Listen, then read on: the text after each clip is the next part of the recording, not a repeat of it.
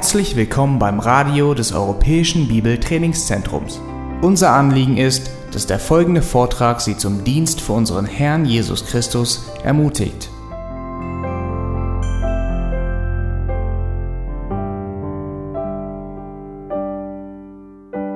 Nun, neben ein paar anderen Serien wie Kolosser und den Psalmen sind wir unter anderem auch äh, im ersten Buch Mose und äh, wir predigen fortlaufend die ersten Kapitel durch. Wir sind noch sehr am Anfang, aber ich bin guter Zuversicht, dass wir heute den sechsten Schöpfungstag abschließen werden. Wir sind vollkommen davon überzeugt, dass jedes Wort, so wie es im ersten Buch Mose ab Kapitel 1 steht, wortwörtlich geschehen ist. Das, was wir hier finden, ist tatsächlich geschehen. Wort für Wort, wie es geschrieben steht. Wenn man anfängt, auch nur an, an einer Sache zu wackeln, sei es auch nur, meint das Wort Tag wirklich Tag oder meint es Zeitperioden, fängt man nur an, an einer Säule zu rütteln, dann stürzt alles ein. Und dann wissen wir nicht, wo wir Gottes Wort vertrauen äh, schenken können. Wo fangen wir an, Gottes Wort zu vertrauen? Ab 1. Mose 3, ab 1. Mose 12 oder fangen wir überhaupt nicht daran an, Gottes Wort zu vertrauen? Gottes Wort ist die einzige Wahrheit über uns Menschen. Gottes Wort ist die einzige Wahrheit, die uns zeigt, wer Gott ist und wer wir Menschen sind. Und aus diesem Grund ist das erste Buch Mose, vor allem die ersten Kapitel heute, so umstritten, weil es die Basis ist von dem, was wir glauben. Wackelt man daran, wackelt man daran, dass Gott uns erschaffen hat und dass wir ihm rechenschaftspflichtig sind, dann wackelt man an dem ganzen Menschen. Und dann ist der Mensch niemand mehr rechenschaftspflichtig. Aus dem Grund nehmen wir uns auch ziemlich viel Zeit, wie ihr festgestellt habt, um durch die ersten Kapitel oder die ersten Tage durchzugehen. Und vor allem dieser Tag heute, ich meine den, den sechsten Schöpfungstag, den wir uns gleich anschauen werden, er ist so ungeheuer wichtig, weil er ist die Krönung der Schöpfung. Dieser sechste Tag ist der Gipfel in Gottes Schöpfungswerk der, das Ende des sechsten Tages, am Ende des sechsten Tages präsentiert Gott sein Meisterstück. Und ich möchte euch bitten, 1. Mose 1, Vers 26 bis 31 aufzuschlagen und wir lesen diesen Abschnitt. Gott schafft die Tiere am sechsten Tag und dann heißt es in Vers 26, und Gott sprach, lasst uns Menschen machen nach unserem Bild, uns ähnlich die sollen herrschen über die Fische im Meer und über die Vögel des Himmels und über das Vieh und über die ganze Erde, auch über alles Gewürm, das auf der Erde kriecht.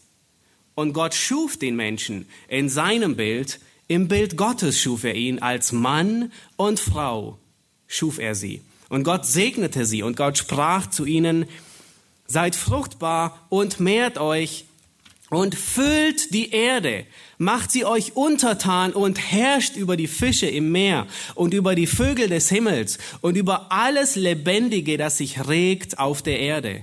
Und Gott sprach, siehe, ich habe euch alles samentragende Gewächs gegeben, das auf der ganzen Erdoberfläche wächst, auch alle Bäume, an denen samentragende Früchte sind, sie sollen euch zur Nahrung dienen aber allen Tieren der Erde und allen Vögeln des Himmels und allem, was sich regt auf der Erde, allem, in dem eine lebendige Seele ist, habe ich jedes grüne Kraut zur Nahrung gegeben. Und es geschah so. Und Gott sah alles, was er gemacht hatte, und siehe, es war sehr gut. Und es wurde Abend und es wurde Morgen, der sechste Tag. Wir haben das letzte Mal gesehen, dass was es bedeutet, was ist, was ist, dass der Mensch im Ebenbild Gottes geschaffen ist. Was bedeutet das? Was, was macht das aus? Was heißt es, dass, dass Gott uns nach seinem Ebenbild gemacht hat. Und wir haben gesehen, dass das Wort, das hier verwendet wird, dasselbe Wort ist für ein Abbild, ein Gegenüber, eine Statue, die sehr häufig im Alten Testament verwendet wurde, um und meistens negativ für einen Götzen. Das heißt, ein Götze, er repräsentierte einen Gott. Oder das Wort bedeutet dasselbe wie ein, eine, ähm, eine, eine Statue, ein Repräsentant. Und wozu Gott uns gemacht hat, ist Repräsentanten von ihm hier auf Erden. Das letzte Mal haben wir gesehen, dass der Mensch ein Abbild, eine Statue Gottes ist hier auf Erden. Er spiegelt Gott wieder hier auf Erden. Das ist seine Aufgabe. Und wir hatten das letzte Mal auch das große Bild gesehen des Menschen. Wir haben gesehen, dass der Mensch im Ebenbild Gottes geschaffen wurde. Aber es blieb nicht lange so, sondern die Sünde hat dieses Ebenbild ruiniert. Sie hat es verdorben. Das Ebenbild Gottes ist vollständig verderbt von der Sünde. Jeder Aspekt, es ist nicht ruiniert, der Mensch ist immer noch im Ebenbild Gottes, das hatten wir gesehen, aber jeder Aspekt, wie Gott den Menschen gemacht hat, ist zerstört. Gott gab dem Menschen für seine Aufgaben, das hatten wir auch letztes Mal gesehen, er gab ihm verschiedene Fähigkeiten. Er gab dem Menschen Intellekt, was ihn unterscheidet von den Tieren. Er gab dem Menschen Willenskraft. Der Mensch konnte ähm, Entscheidungen treffen und sich etwas vornehmen und dieses Vornehmen umsetzen. Nun, und als Konsequenz dafür, als Konsequenz, dass der Mensch Weisheit besitzt und Willenskraft, etwas zu entscheiden, gab Gott den Menschen die Moral, die Verantwortung. Er war weise, der Mensch, und er konnte etwas entscheiden. Und das Ergebnis davon ist, er ist verantwortlich für das, was er tut. Die Sünde hat dieses Ebenbild verderbt, jeden Aspekt des Menschen. Dann haben wir gesehen, dass Christus das vollkommene Ebenbild Gottes ist. Er ist der zweite Adam. Er ist der Mensch, den Gott sich vorgestellt hat. Er ist der Adam, den Gott schon immer haben wollte. Er ist genau das, wie Gott Adam geplant hatte. Er bringt zu Ende, wo der erste Adam versagt hat. Und dann haben wir gesehen im, im vierten Schritt, dass jeder, der gläubig ist, ein neues Herz empfangen hat, den Geist Gottes hat und Tag für Tag wieder in dieses Ebenbild seines Schöpfers hergestellt wird. Jeder, der gläubig ist, du und ich, wir werden Tag für Tag unserem Schöpfer wieder ähnlicher. Und wenn dem nicht so ist, dann ist irgendetwas faul. Ähm, mehr und mehr werden wir verwandelt. Und dann am Schluss haben wir gesehen, das letzte Mal, dass Gottes Plan von dem Menschen sich von der Sünde nicht aufhalten lässt. Gottes Plan, dass der Mensch regiert, dass der Mensch ein Ebenbild ist, dass der Mensch Gott widerspiegelt, ein Repräsentant Gottes ist, lässt sich durch die Sünde nicht aufhalten, sondern der Mensch, er wird Gott widerspiegeln, vollkommen und zwar in der Herrlichkeit. Beginnend mit dem tausendjährigen Reich und in der Ewigkeit ist unsere Ebenbildlichkeit wiederhergestellt. Und wir werden überraschenderweise wieder regieren mit Christus, werden verwalten, herrschen mit ihm. Nun, das letzte Mal haben wir gesehen, was ist das Ebenbild Gottes. Heute werden wir uns anschauen, was, was sind die Konsequenzen davon? Was bedeutet es für uns, für mich, für dich?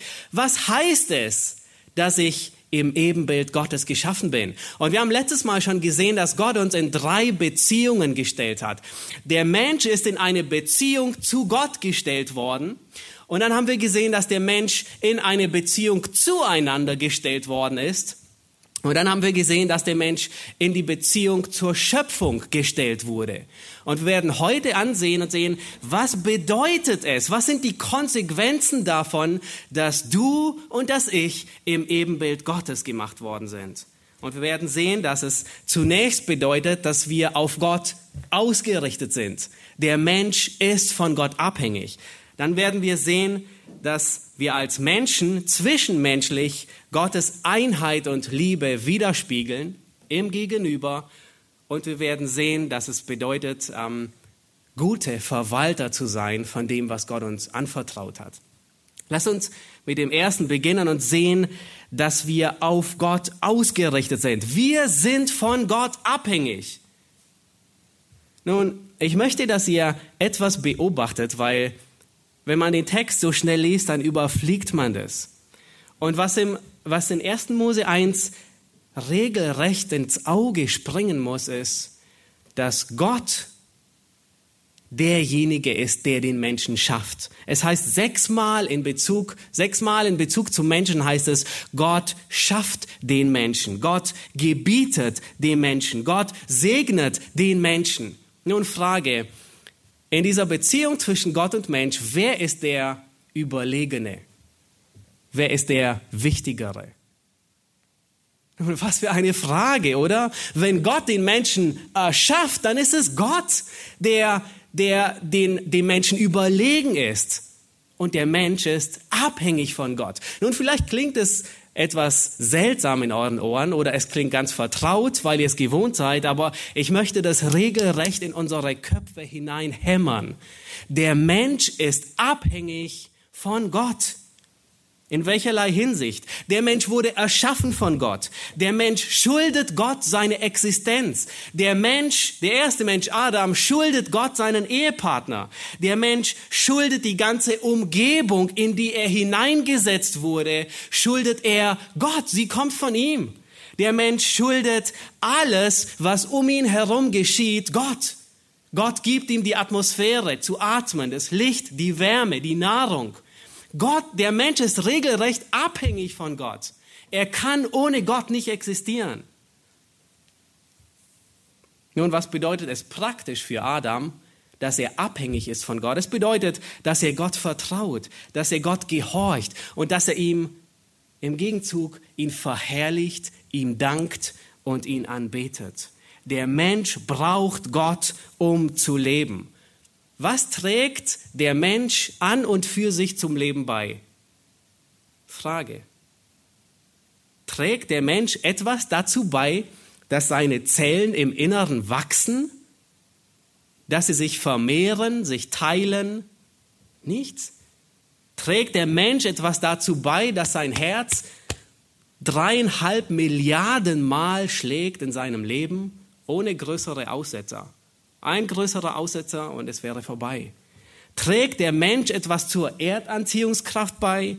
Trägt der Mensch etwas zur Atmosphäre bei, die wir Tag für Tag einatmen, von der wir abhängig sind? Es ist das, was uns Leben gibt. Ohne die Atmosphäre sind wir tot.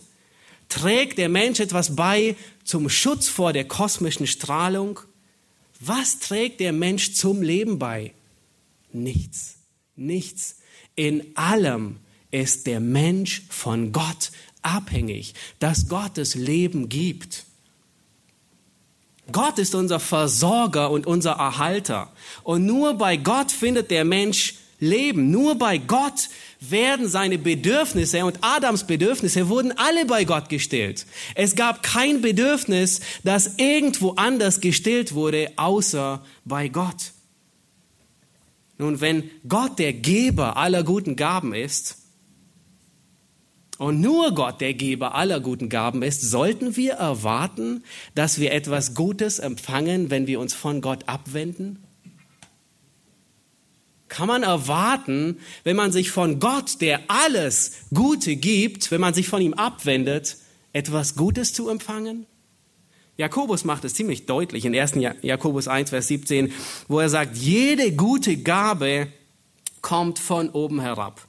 Und in Jeremia 2, Vers 13, da tadelt Gott die Israeliten genau aus dem Grund. Warum? Sie hatten ihn verlassen und er sagt, mich, die Quelle des lebendigen Wassers, haben sie verlassen, um sich Zisternen zu graben, löchrige Zisternen, die kein Wasser halten. Und er, er gebraucht hier dieses Bild von, von, ähm, von lebendigem Wasser, frisches Quellwasser, nachdem jeder wahrscheinlich jetzt Durst hat. Und er sagt, dieses haben sie verlassen und haben sich Zisternen gebaut, die Löcher haben. Sie sind noch nicht mal dicht. Das heißt, das Wasser ist schmutzig, es ist dreckig, es ist stinkend, es ist eine Kloake. Und diesem Wasser laufen sie nach. Und das geschieht, wenn der Mensch sich von Gott abwendet. Der Mensch, er braucht Gott, wie der Fisch im Was wie der Fisch das Wasser braucht. Der Mensch ist gebunden an Gott, wie ein Fisch an das Wasser gebunden ist. Was geschieht, wenn ein Fisch versucht, frei zu werden vom Wasser?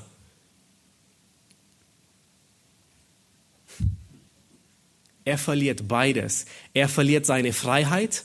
Kann er schwimmen? In der Luft? Auf dem Boden? Er verliert seine Freiheit und er verliert sein Leben. Außerhalb des Wassers ist er tot. Und in gleicher Weise ergeht es dem Menschen, der versucht frei zu werden von Gott. Er verliert seine Freiheit, er wird versklavt, er wird ein Sklave der Sünde und er verliert sein geistliches Leben. Wir sind abhängig von Gott. Wir sind gebunden an Gott. Gott ist unser Lebenselixier. Würde Gott nicht existieren, wäre es aus mit uns. Und ich hoffe, dass ihr versteht, was es bedeutet, abhängig zu sein von ihm. Weil der Teufel will uns genau das Gegenteil weismachen. Der Teufel will dir einreden, dass du Gott nicht brauchst. Der Teufel will dir einreden, dass du ohne Gott klarkommst. Der Teufel will dir einreden, dass du Gott bist. Die erste Konsequenz, was es bedeutet, im Ebenbild Gottes geschaffen zu sein, ist, wir erkennen, dass wir abhängig sind von ihm. Alles kommt von Gott. Und als Antwort verherrlichen wir Gott und wir geben ihm die Ehre. Wir beten ihn an, wie wir es vorhin in den Liedern getan haben. Wir preisen ihn, wir spiegeln ihn wieder. Nun, die zweite Konsequenz. Was bedeutet es? Was ist die Konsequenz, dass wir im Abbild Gottes geschaffen worden sind? Die zweite Konsequenz ist, die zwischenmenschliche Einheit in Vielfältigkeit. Die zwischenmenschliche Einheit in Vielfältigkeit. Nun, vielleicht klingt es etwas für euch etwas weit hergeholt, aber ich möchte, dass ihr das alle in euren eigenen Bibeln nachlest, weil das ist so wichtig. Ich möchte, dass ihr diesen Punkt selbst entdeckt. Bis hierhin, bis Vers 26, haben wir Gott nur als eine Person auftreten gesehen.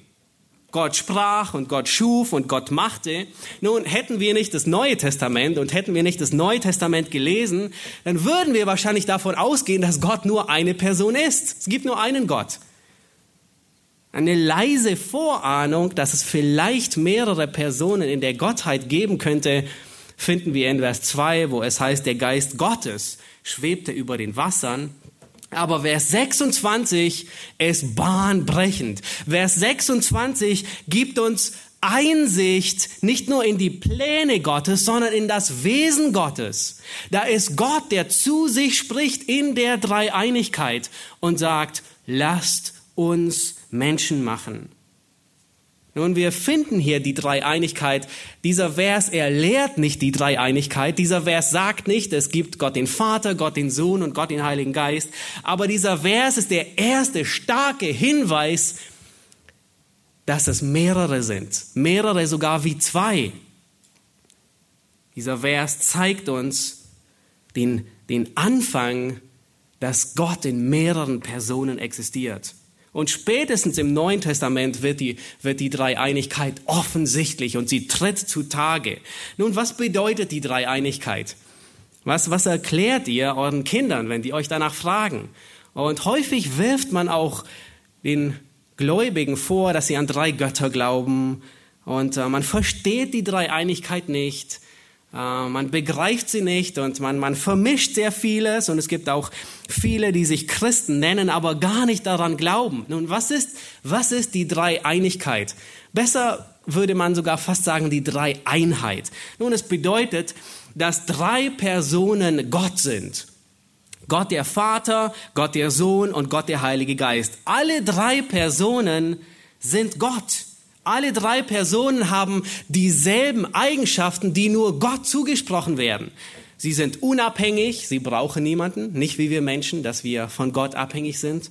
Sie sind ewig, keine zeitlichen Schranken, sie sind allmächtig, da ist nichts, was ihnen im Wege steht. Sie sind überall allgegenwärtig, sagt man, und sie sind allwissend. Sie wissen alles, was vor sich geht. Und alle drei werden als Gott bezeichnet. Nun, Gott der Vater, das wird in der Regel nicht in Frage gestellt. Meistens beginnt es mit Gott dem Sohn. Und vor allem die Zeugen Jehova stellen ihn, nicht nur sie stellen ihn die Frage, sie leugnen es rigoros. Und wo auch immer man mit ihnen redet, sie müssen es in jedem Gespräch erwähnen, dass Jesus nicht Gott ist. Nun, ich möchte euch fünf Bibelstellen nennen und ihr könnt sie gerne niederschreiben, wenn ihr möchtet. Fünf Beweise, dass Jesus Gott ist, dass er im Neuen Testament und auch im Alten Testament als Gott anerkannt wird und beschrieben wird. Das erste ist Johannes 1, Vers 1 bis 4. Ganz kurz, ihr braucht es nicht aufschlagen. Da sagt Johannes, im Anfang war das Wort und das Wort war bei Gott. Und das Wort war Gott. Und später in Vers 18 macht er offensichtlich, wer das Wort ist. Jesus Christus. Er ist Gott. Die zweite Stelle, Johannes 20, Vers 28, ist nach der Auferstehung, da fällt Thomas anbetend nieder vor Jesus und sagt, mein Herr und mein Gott. Nun, ihr müsst euch vorstellen, wer diese Männer sind. Es sind Juden. Ihnen war auf Todesstrafe verboten, jemand anderes als den lebendigen Gott anzubeten. Wenn sie jemand anderes als Gott, als Gott bezeichnen würden, dann wurden sie gesteinigt, sie wurden umgebracht. Und es war der Grund, was sie mit Jesus taten. Der Grund, warum sie ihn ans Kreuz nagelten, war genau der, weil er sagte, dass er Gott ist. Und sie haben es ganz gut verstanden.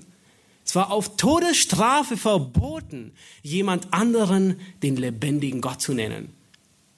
Und Thomas, er zögert nicht einmal mit der Wimper und sagt, du bist mein Gott.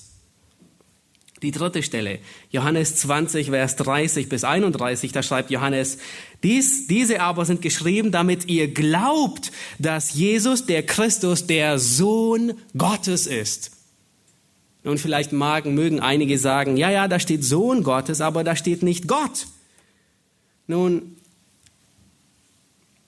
Wer, die Juden, sie wussten sehr gut, wer sich als Sohn Gottes ausgibt, der macht sich selbst Gott gleich. Und genau das war der Grund, warum sie Jesus annagelten. Johannes 19, Vers 7 sagen die Juden, wir haben ein Gesetz und nach unserem Gesetz muss er sterben, weil er sich selbst zu Gottes Sohn gemacht hat.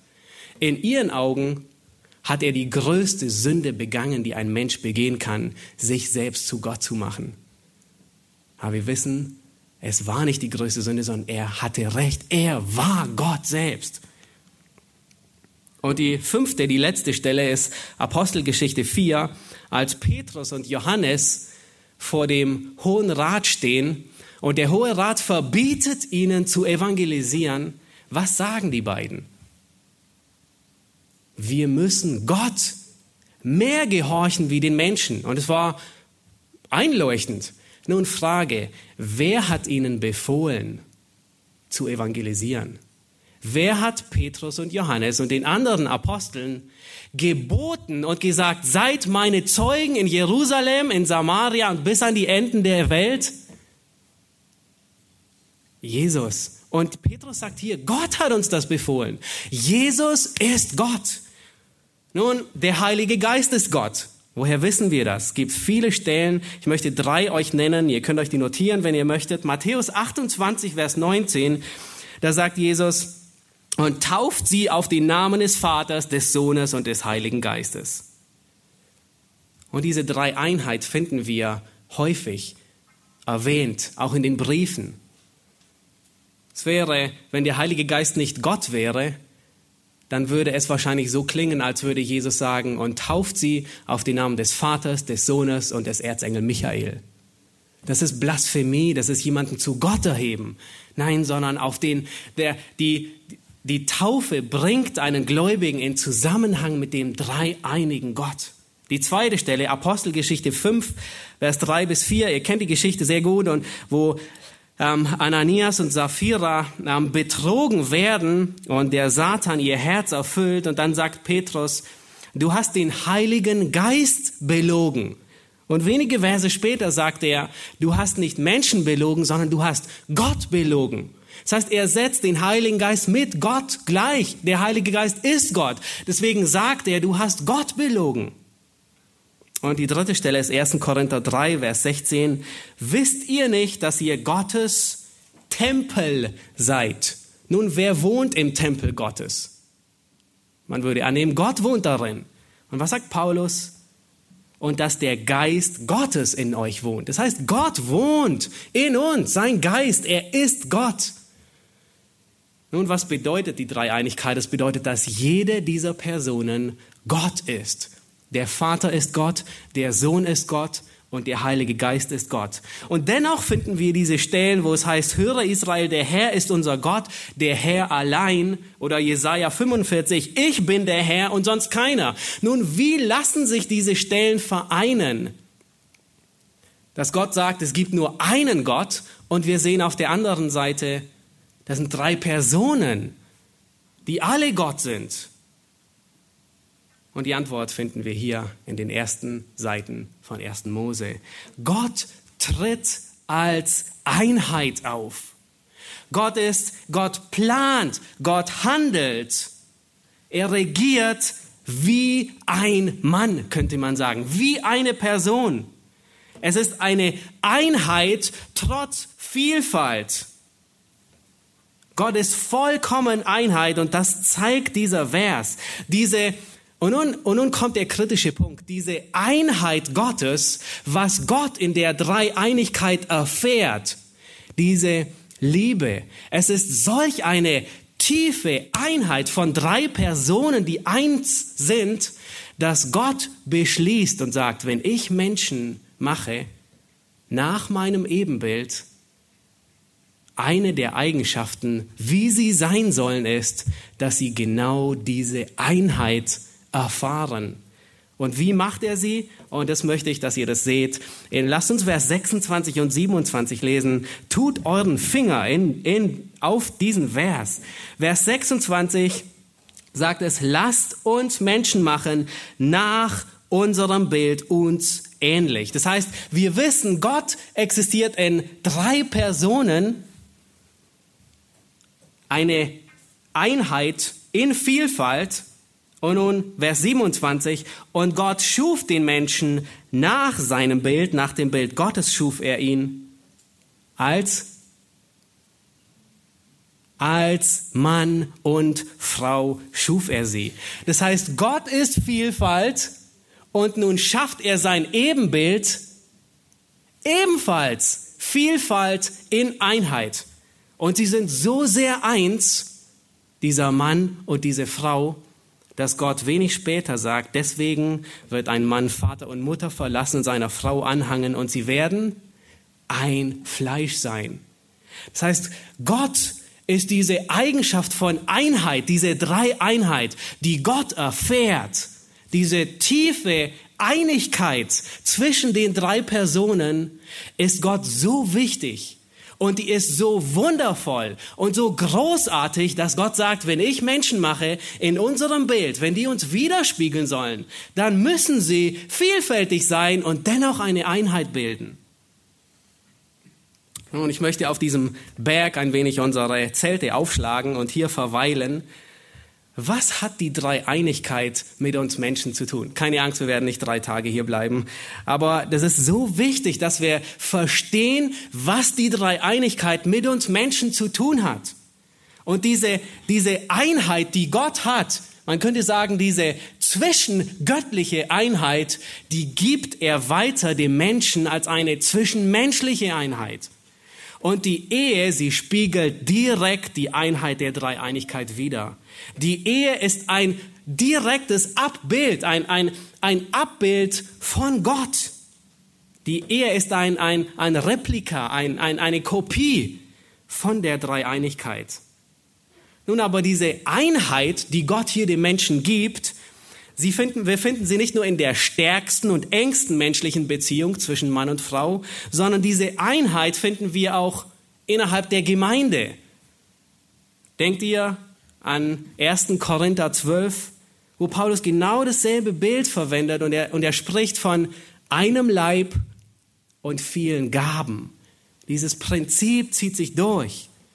Und dieses Prinzip der Einheit in Vielfalt war gedacht als das zwischenmenschliche Beziehung grundsätzlich zwischen allen Menschen. Nun, im dritten Jahrhundert machte Kaiser Friedrich eine äh, wissenschaftliche Errungenschaft, leider einen traurigen Versuch. Und er war getrieben von seiner Neugier, wollte er herausfinden, welches ist eigentlich die Ursprache des Menschen. Wenn man den Menschen keine Sprache beibringt, was redet er natürlich? Und äh, er befahl Ammen, dass sie die Säuglinge, also frische, frisch geborene Kinder, die Säuglinge zu stillen, ihre Windeln zu wechseln und sie zum Schlafen zu legen. Aber er hat ihnen ausdrücklich verboten, und das durften sie nicht, sie durften den Kindern keine Zärtlichkeit zeigen, sie durften nicht mit ihnen reden und sie durften sie nicht liebkosen oder in Arm nehmen und herzigen. Und wisst ihr, was mit allen geschehen ist? Alle sind gestorben. Und es unterstreicht traurigerweise einmal mehr, was wir hier in 1. Mose 1 finden. Der Mensch, er ist nicht nur geschaffen mit der Fähigkeit zur Gemeinschaft, sondern der Mensch ist für die Gemeinschaft geschaffen. Der Mensch ist angelegt, dass er in der Gemeinschaft harmoniert.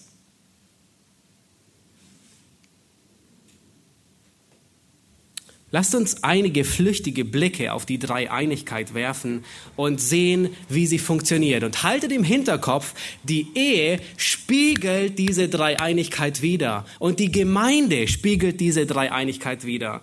Und ich habe drei Unterpunkte und der erste ist, wir sehen hier in der Dreieinigkeit, wenn wir, wenn wir sie vor allem im Neuen Testament uns anschauen, eine Vielfältigkeit.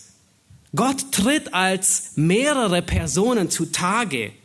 Und Epheser 1, Vers 4 bis 14 ist eigentlich die klassische Stelle, diese Einheit wenn wir an Einheit denken, dann meinen, dann verstehen wir meistens immer, alle funktionieren gleich, alle denken gleich, alle sind gleich. Das ist Uniformität, alle sind gleich. Aber nein, das meint die Bibel nicht mit Einheit, sondern da sind, da ist Vielfältigkeit, jeder ist anders. Gott der Vater, es wird zum Beispiel beschrieben, dass Gott der Vater erwählt. Gott der Sohn, er bewegt die Errettung und der Heilige Geist, er wendet sie an und er sichert die Errettung.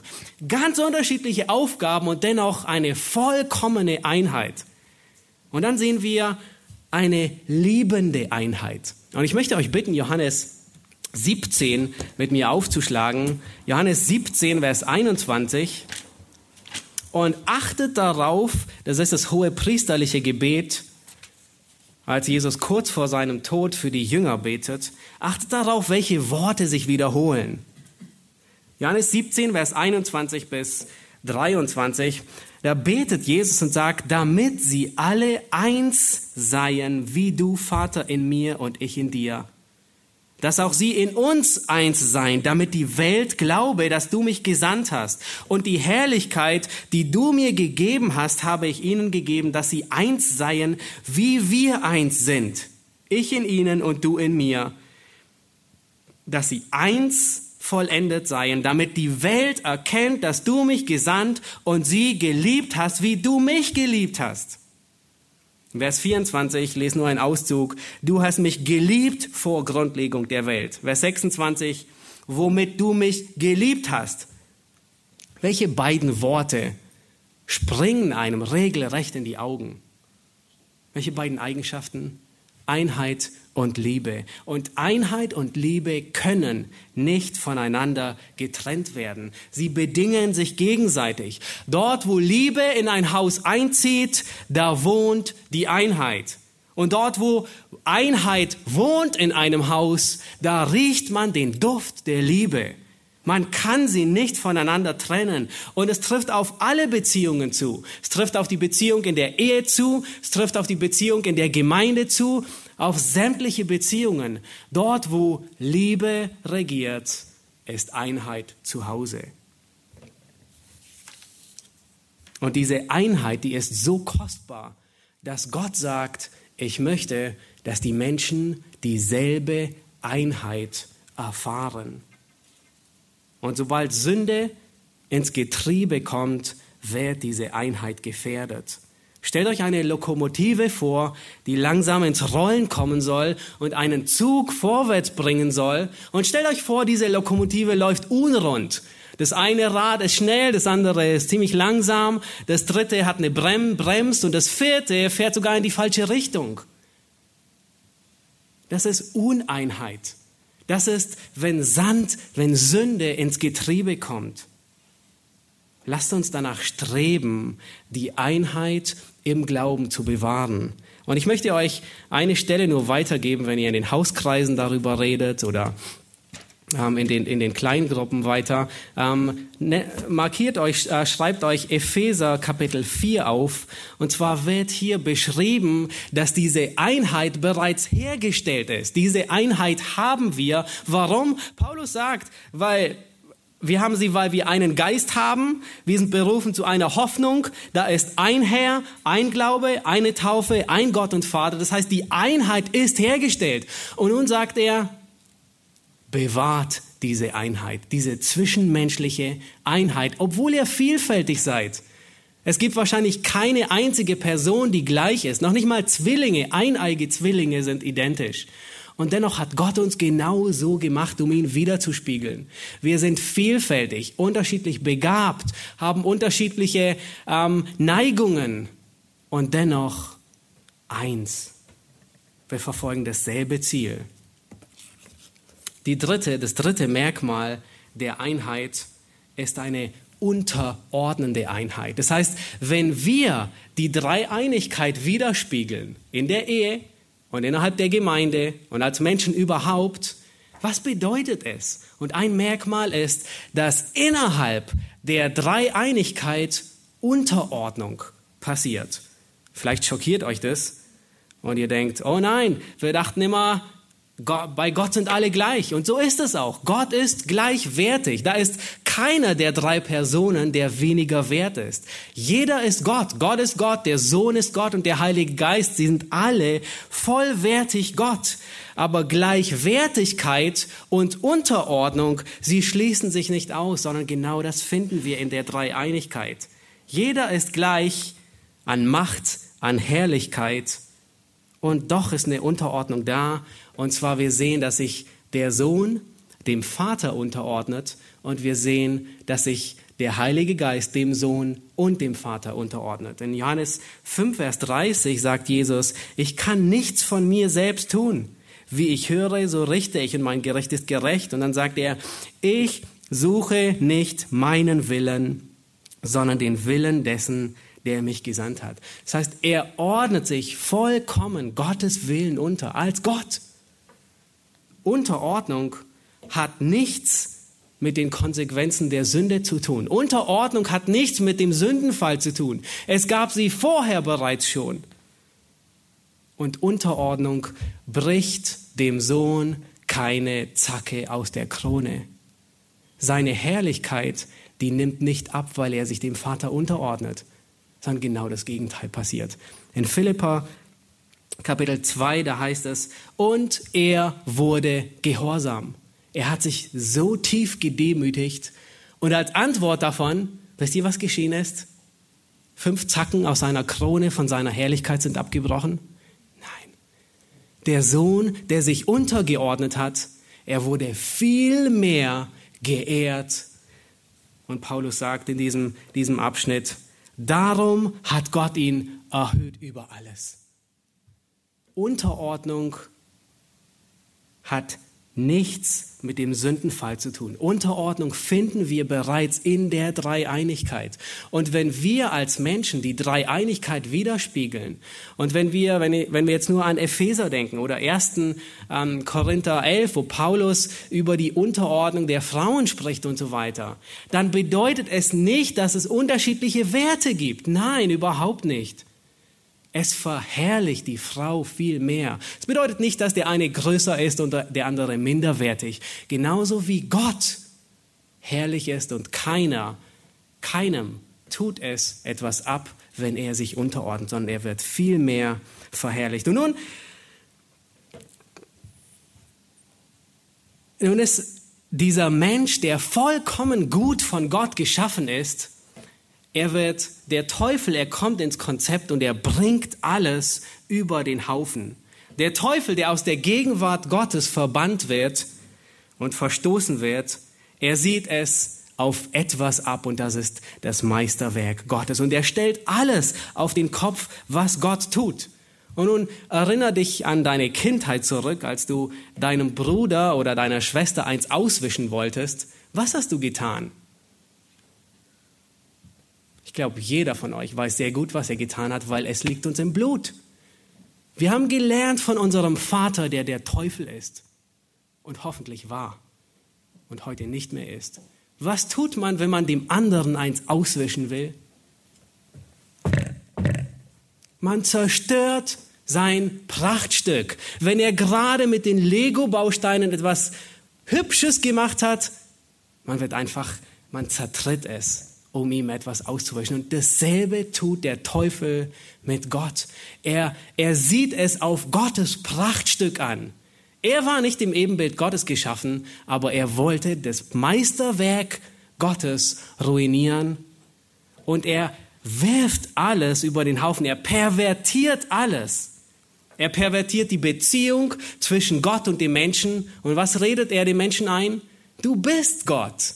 Du musst, du musst Gott nicht anbeten. Du wirst zu Gott. Und er verdreht die menschlichen Beziehungen.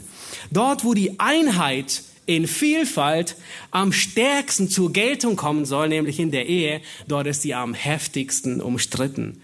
Und dort, und sie setzt sich fort bis in die Gesellschaft. Die Kriege, die wir heute erfahren, ist nur die Auswirkung dessen, dass diese Einheit, die Gott geschaffen hat, von dem Satan zerstört wurde durch den Sündenfall. Das Merkmal für diese Einheit, ein Geschenk, das Gott den Menschen gegeben hat, was ein Ausdruck der Liebe ist, die Sexualität, was, was diese Einheit demonstriert, was diese Einheit zeigt, wird verdreht und pervertiert ins Groteske und diese Verdrehungen der göttlichen Ordnungen, die setzt der Teufel in jeglichen Bereich um. Und wir haben gesehen, der Mensch ist für Gott kostbar und wertvoll.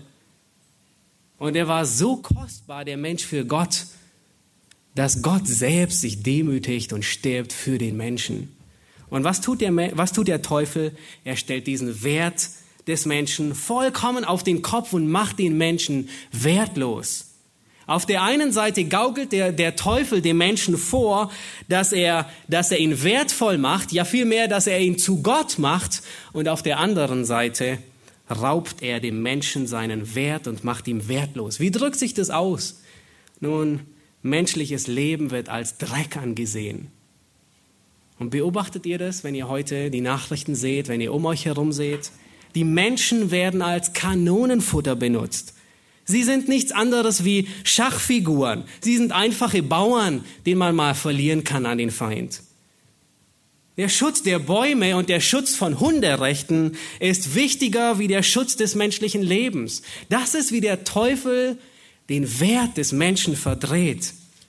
Er gaukelt dem Menschen dabei noch vor, dass er ist wie Gott. Fürchterliche Massaker, evolutionistische Denkweise, dieser, dieser Satz, der, dieser evolutionistische Satz, nur die Stärksten überleben, der ist nur einen Schritt davon entfernt zu sagen, dass nur die Herrenrasse überlebt. Und das ist, wie der Teufel den Wert des Menschen zunichte macht. Und ich glaube, die größte Entwertung des menschlichen Lebens ist noch nicht einmal der Holocaust, ist noch nicht einmal das, das schlimmste Massaker, sondern es klingt so harmlos in unserer heutigen Zeit. Man nennt es Schwangerschaftsabbruch.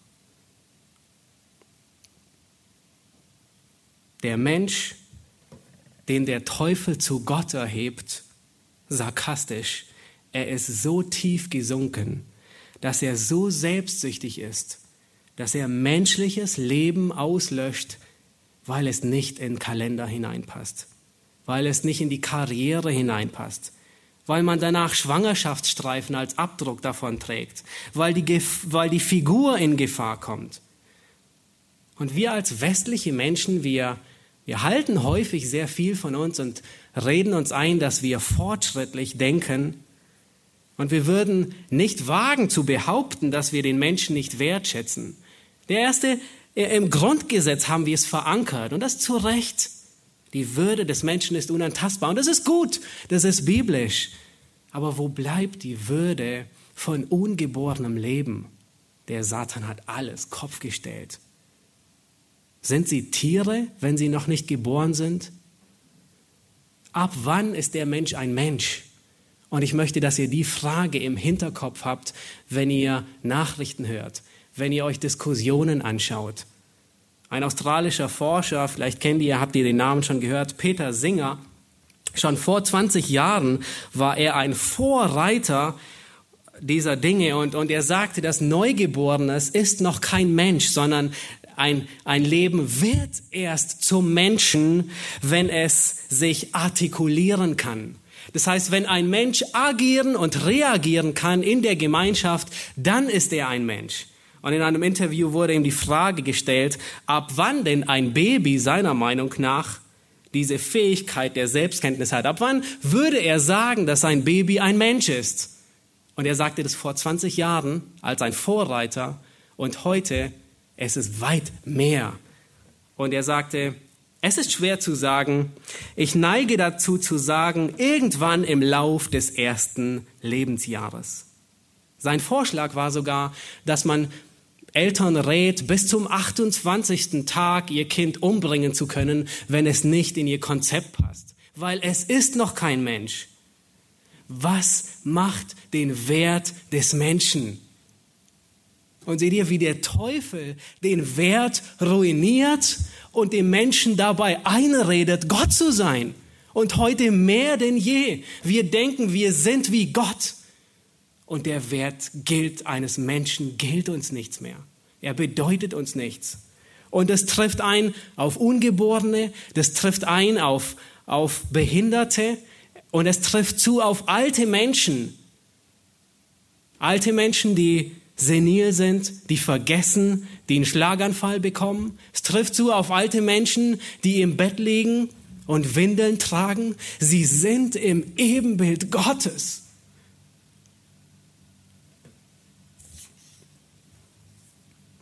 Ein Mensch wird nicht zu einem Menschen, sondern ein Mensch ist ein Mensch, weil er im Ebenbild Gottes ist. Sobald eine Eizelle und eine Samenzelle sich vereinigen, ist der Mensch da. Schlagt 1. Mose 9 auf. Das ist das Ende der Sintflut. Und Gott gebietet, Gott wiederholt hier sein Gebot an Noah und er sagt, zu ihm in 1. Mose 9, Vers 1, seid fruchtbar und vermehrt euch und füllt die Erde. Nun, wir brauchen keine Angst haben, dass wir die Erde übervölkern. Die Erde ist für weit mehr Menschen fähig, wie sie jetzt ist. Und gleich einige Verse später in Vers 6 sagt er, wer Menschenblut vergießt, dessen Blut soll durch Menschen vergossen werden, denn im Bild Gottes hat er den Menschen gemacht. Und nun müssen wir uns vor Augen rufen, wann sagt Gott diesen Satz? Im Bild Gottes ist der Mensch gemacht. Er sagt es nach dem Sündenfall, er sagt es nach der Sintflut. Er sagt es nach 1. Mose 6, Vers 5, wo er sieht, dass die Bosheit des Menschen groß ist und zum Himmel schreit. Er sieht es nach, nach 1. Mose 8, Vers 21, wo er Noah sagt, dass das Sinnen und Trachten des menschlichen Herzens böse ist von Jugend auf. Danach sagt er zu Noah, der Mensch ist immer noch in meinem Ebenbild. Und es ist nicht erlaubt, diesem Ebenbild Schaden zuzufügen.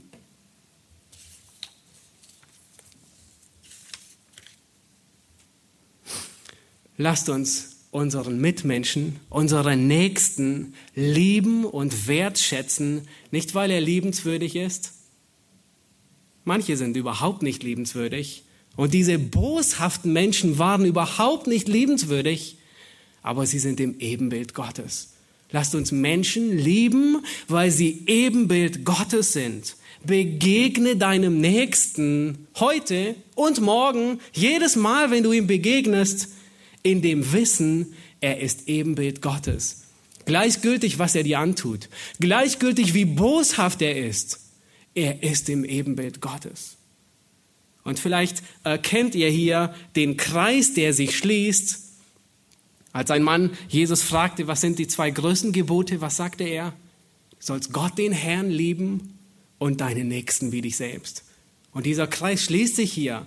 Der Mensch ist im Ebenbild Gottes und deswegen, Gott hat uns als Einheit geschaffen, deswegen lieben, schätzen wir ihn und schützen das Leben.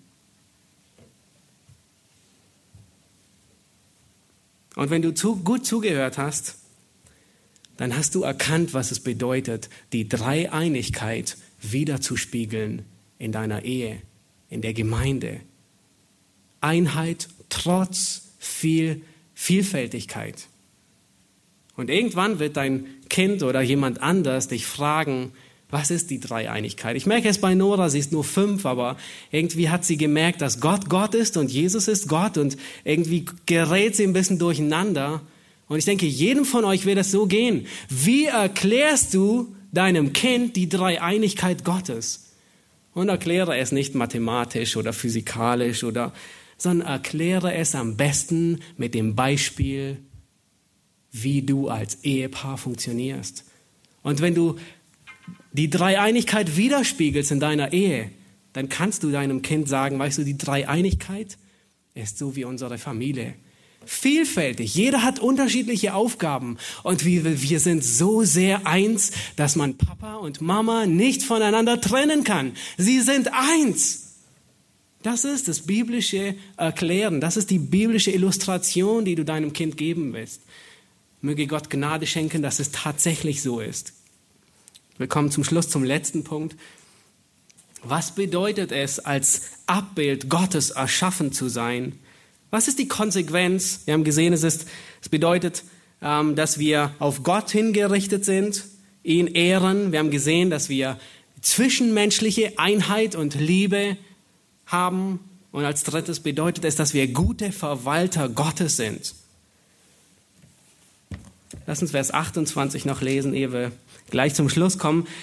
Da sagt Gott, und Gott segnete sie und sprach zu ihnen, seid fruchtbar und mehrt euch und füllt die Erde und macht sie euch untertan und herrscht über die Fische im Meer und über die Vögel des Himmels und über alles Lebendige, das sich regt auf der Erde. Und Gott sprach, siehe, ich habe euch alles samentragende Gewächs gegeben, das auf der ganzen Erdoberfläche wächst, auch alle Bäume, an denen samentragende Früchte sind, sie sollen euch zur Nahrung dienen. Gott gibt dem Menschen hier Befehl, sich zu vermehren und sich die Erde nutzbar zu machen. Er soll sie weise verwalten. Er soll mit den Ressourcen, die Gott ihm hier gibt, soll er verantwortungsbewusst umgehen. Er soll die Erde nicht herunterwirtschaften, sie nicht missbrauchen, sondern sie pflegen.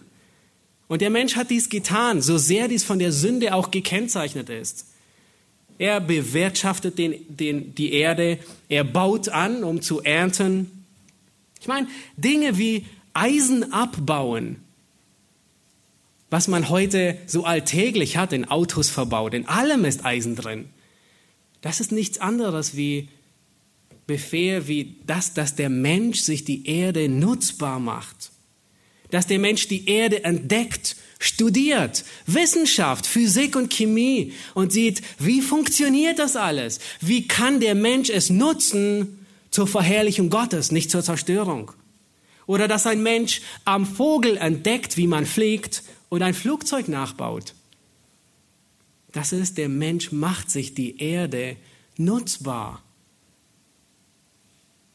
Aber gleichzeitig sehen wir, dass die Sünde auch dieses, dieses Herrschen, dieses Verwalten der Erde sehr stark beeinflusst. Wenn wir nur an Gifte denken, die überall in die Natur abgelassen werden, oder wenn wir an Habsucht und Macht denken, und dann wird an Sicherheitsmaßnahmen gespart und ein Erd und ein Schiff voller Erdöl sinkt und eine Naturkatastrophe geschieht. Nun, das ist nicht Verwalten im eigentlichen Sinne. Gott hat den Menschen als Verwalter der Erde eingesetzt. Aber was bedeutet das? Bedeutet es, dass wir nur noch Vegetarier sind, dass wir in Ökoschuhen herumlaufen, dass wir nur noch Fahrrad fahren und nie einen Baum fällen? Nein, Es bedeutet nicht, sondern es bedeutet verantwortlich mit dem umzugehen, das Gott gibt. Du kannst Bäume fällen. Nun jetzt nicht, geh jetzt nicht raus und fälle Bäume, weil es gibt eine deutsche Vorschrift, wie das zu tun, wie das zu tun ist. Aber du kannst Bäume fällen, um Feuer zu haben, um, um Brennholz zu haben, damit du es warm hast. Aber es gibt durchaus auch sinnvolle Regeln, wie hier in Deutschland, dass man fürs Bäumefällen andere Bäume pflanzt. Das heißt, in gewisser Weise hat Gott den Staat dazu eingesetzt, über Dinge zu wachen und sie zu verwalten. Aber die primäre Aufgabe von uns Menschen ist nicht, dass wir das Fällen von Bäumen schützen. Keine Angst, Gott hat dich nicht als den Erlöser der Erde eingesetzt. Und vielleicht denkst du, gut, das, ist, das trifft auf die Menschheit zu, dass sie die Erde verwaltet. Aber was ist mit mir? Muss ich, wie, wie soll ich darauf achten?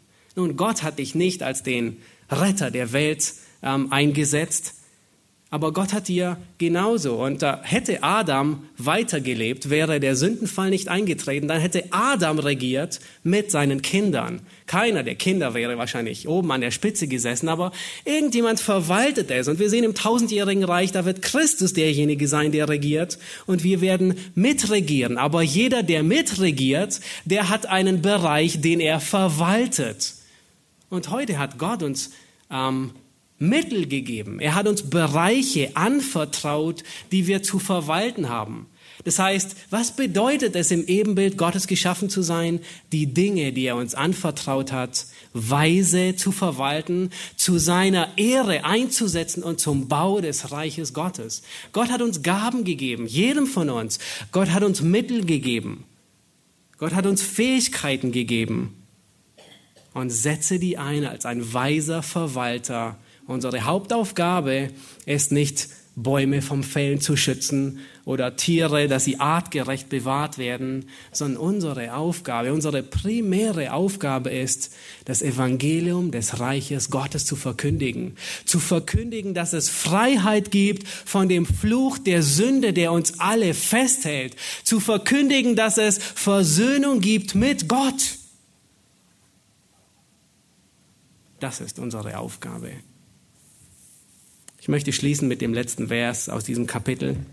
Da sagt Gott, und Gott sah alles, was er gemacht hatte, und siehe, es war sehr gut.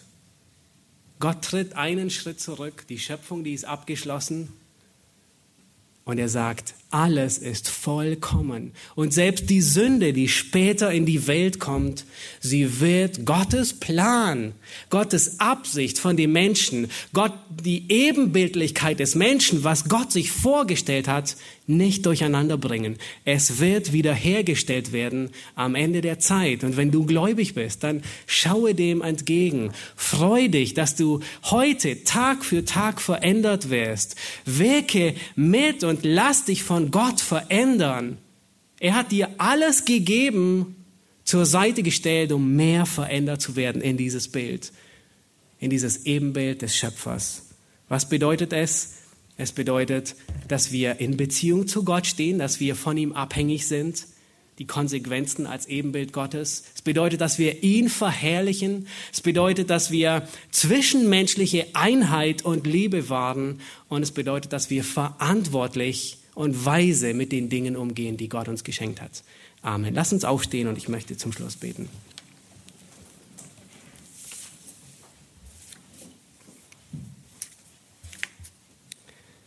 Himmlischer Vater, wir danken dir so sehr für dein Wort, das du uns gibst, Herr, vor allem für die ersten Seiten im ersten Buch Mose, die uns zu erkennen geben, wer wir Menschen sind, Herr.